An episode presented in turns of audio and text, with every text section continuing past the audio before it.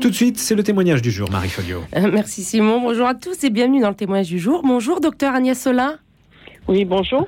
Merci d'être avec nous ce matin. Alors, nous sommes le 14 novembre, c'est la fête de Saint-Sidoine, comme on vient de l'entendre sur nos antennes, mais c'est surtout et aussi la journée mondiale du diabète. Alors, c'est une maladie connue, mais trop souvent incomprise et qui a des conséquences lourdes sur le quotidien des malades. En France, on estime que 4 millions de personnes seraient diabétiques. 90% d'entre elles sont touchées par le diabète de type 2 qui se manifeste généralement à l'âge adulte. Et ces chiffres ne cessent malheureusement que euh, ne cessent d'augmenter malheureusement. Alors, comment vivre avec un diabète? Où en sont les recherches scientifiques?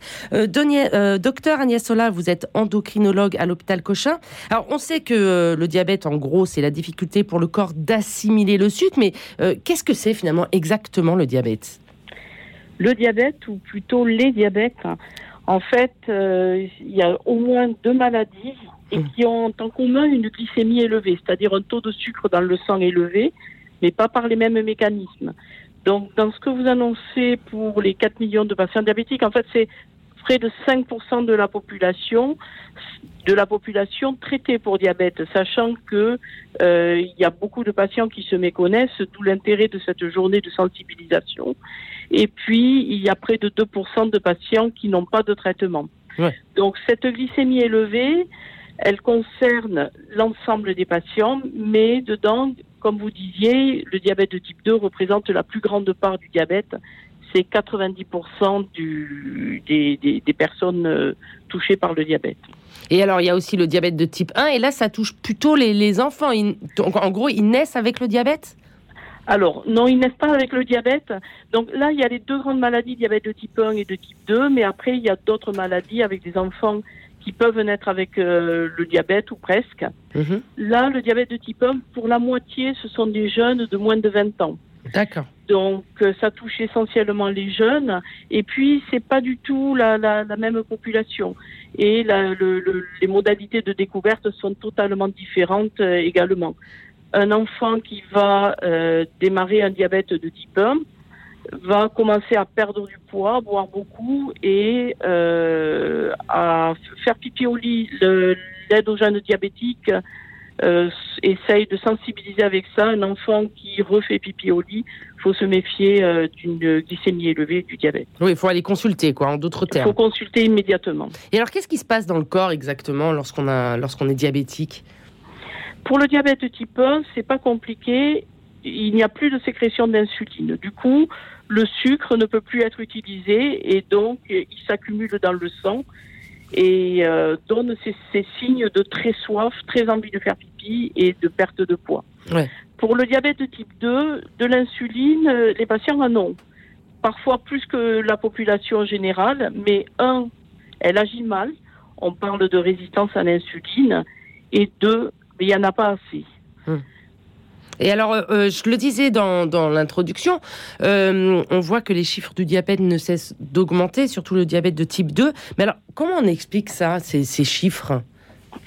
C'est essentiellement lié au mode de vie. En fait, les facteurs de prédisposition du diabète, ils sont déjà familiaux. Et donc, si on a quelqu'un de la famille, un ascendant ou un frère, une sœur diabétique, ben, il faut aller se dépister. C'est important de le faire. Donc, c'est héréditaire il y a une, une, partie héréditaire pour le diabète de type 2. Hum. et, et, les autres facteurs alors qui amènent, est-ce que notre hygiène de vie aujourd'hui, notre alimentation, elle, est un peu coupable de ces chiffres? Alors, en, en, cause, il y a aussi le, le, le, vieillissement de la population et surtout le mode de vie, effectivement, avec la prise de poids et le poids essentiellement euh, localisé au niveau du ventre et pourvoyeur de diabète, d'hypertension et de maladies cardiovasculaires. Donc il est aussi important de mesurer le tour de taille que de, de, de, se peser sur la balance. Ah oui, alors donc quand on a, on a un gros ventre, quoi, pour simplifier les choses, on est plus victime du diabète on est plus victime du diabète et des maladies cardiovasculaires. Donc ça fait partie d'un des signes aussi pour, où on doit se méfier? En tout cas, ça fait partie d'un de, profil pour lequel il faut dépister le diabète. On sait que quand on découvre un diabète de type 2, on arrive avec une dizaine d'années euh, de retard et c'est dommage parce que Euh, voilà, les journées comme ça sont faites pour sensibiliser, pour aller dépister. C'est très simple de dépister un diabète. Euh, c'est une prise de sang en quelque sorte. C'est exactement une prise de sang, ou alors lors de ces journées euh, de sensibilisation, il y a des lieux euh, publics où il y a des dépistages avec la glycémie qui est faite au bout du doigt. Mhm. Juste par une, toute petite ponction. Oui. Alors il y a toujours des, euh, des, rumeurs sur toute maladie. On parle aussi, vous allez me contredire ou pas, que le diabète peut être déclenché par un choc psychologique. Est-ce que c'est vrai?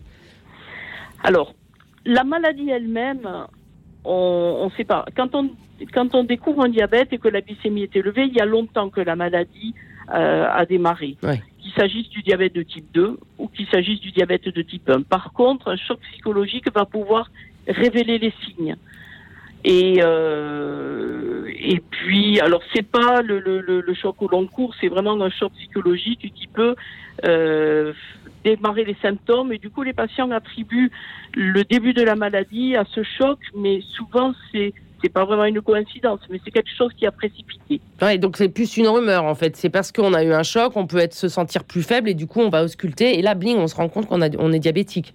Non, ou alors euh, il peut y avoir une, une, vraie montée des glycémies, mais sur euh, une maladie qui était déjà là souvent. Ouais.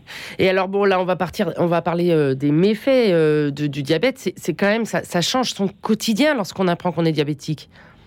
Alors ça change beaucoup parce que vous parliez de, de choc psychologique. Il y a aussi le, les représentations qu'on peut avoir de la maladie avec euh, et puis et puis le fardeau de la maladie. Il est hmm. vrai que quand on traite le diabète, qu'il s'agisse du diabète de type 1 ou du diabète de type 2, on amène des contraintes. Donc ce sont pas les mêmes bien souvent, mais on amène des contraintes. Là, il y a eu beaucoup d'évolutions qui permettent en particulier dans le diabète de type 1 de réduire ce qu'on appelle la charge mentale, hmm. mais euh, c'est une maladie chronique et euh, ben, il y a les ennuis de la vie quotidienne et viennent se greffer la gestion de cette maladie qui touche beaucoup au quotidien en fait.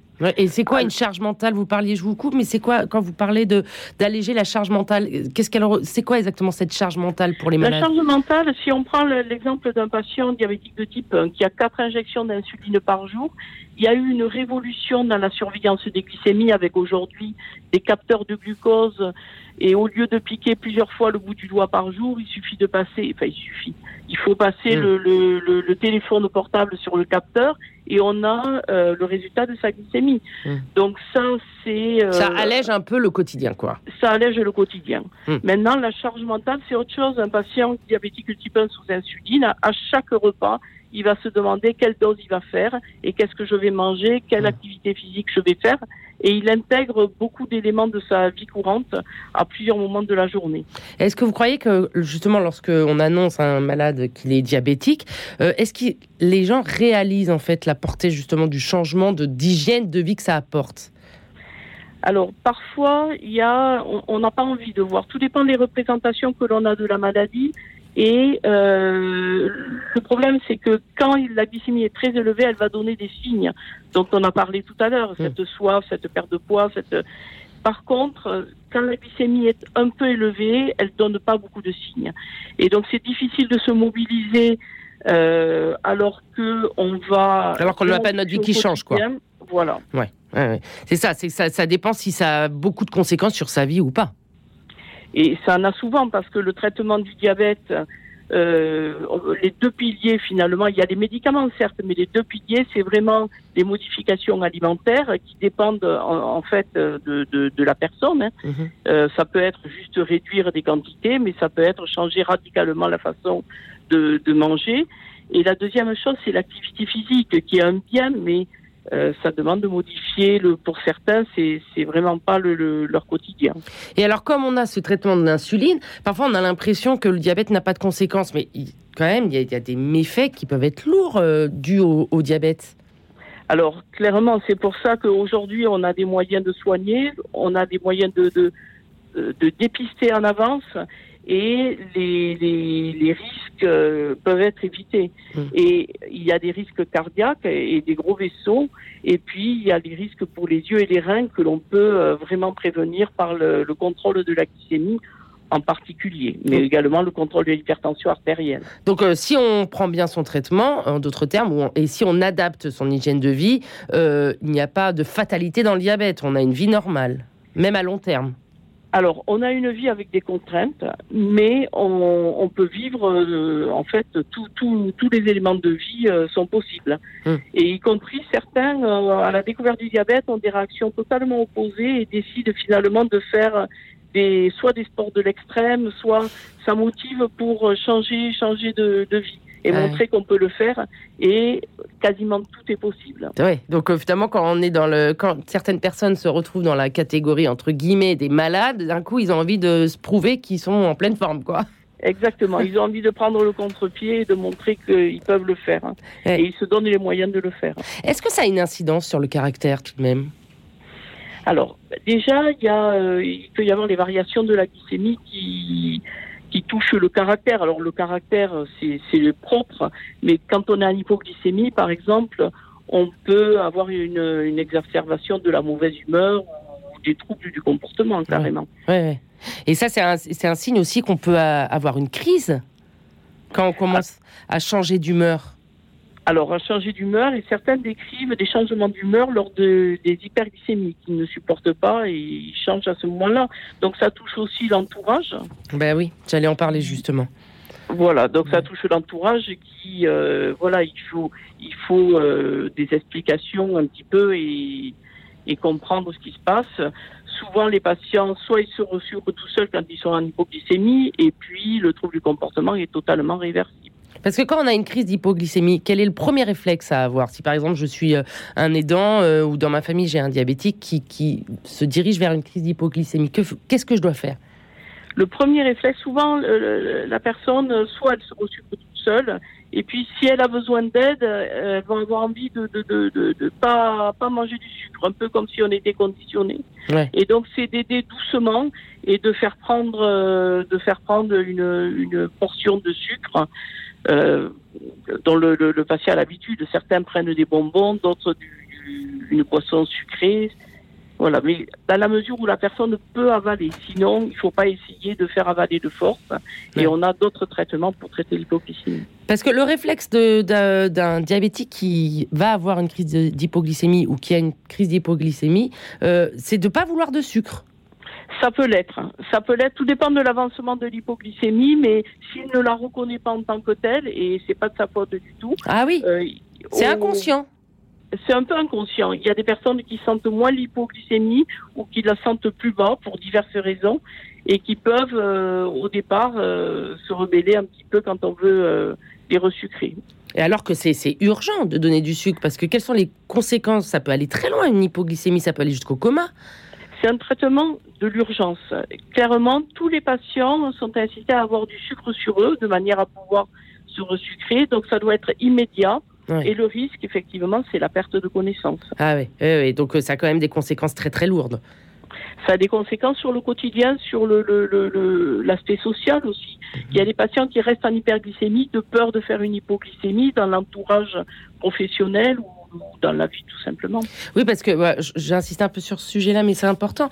Euh, quand même, pour même sa vie, vous en avez parlé de la trois secondes, mais pour sa vie sociale, pour sa vie de tous les jours, euh, est-ce qu'on doit toujours adapter euh, un régime alimentaire, même quand on, voit des amis ou quand, quand on a un repas de famille? Il faut toujours faire attention à ce qu'on mange?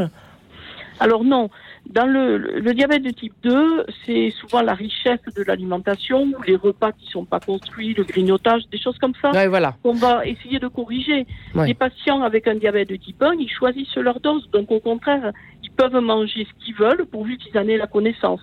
Et si vous prenez l'avion et que vous dites que vous êtes diabétique, on vous enlève, maintenant ça se fait un peu moins, mais on vous enlève tous les glucides, ce qu'il ne faut pas faire. Et alors, euh, il y a aussi ce problème euh, du diabète chez l'enfant. Euh, un enfant comprend moins quand même, qui doit changer de style de, bon, en tout cas, qui doit faire attention. Comment gérer le diabète chez l'enfant? Alors, chez l'enfant, le diabète, et c'est souvent, on a des diabètes de type 2 chez l'enfant avec la, prise de poids, mais c'est souvent un diabète de type 1. Donc là, il y a quand même une révolution et chez les adultes et pour les enfants avec des On a, on, a besoin de surveiller la glycémie. Donc, il y a ces capteurs de glucose dont je vous parlais. Oui, donc c'est comme un.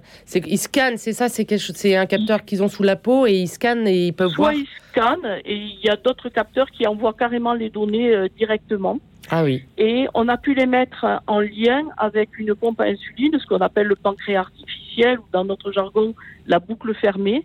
Et du coup, la pompe à insuline délivre de l'insuline en obéissant au capteur grâce à un modèle mathématique. Ah donc euh, c'est automatique quoi, il n'y a plus rien à faire.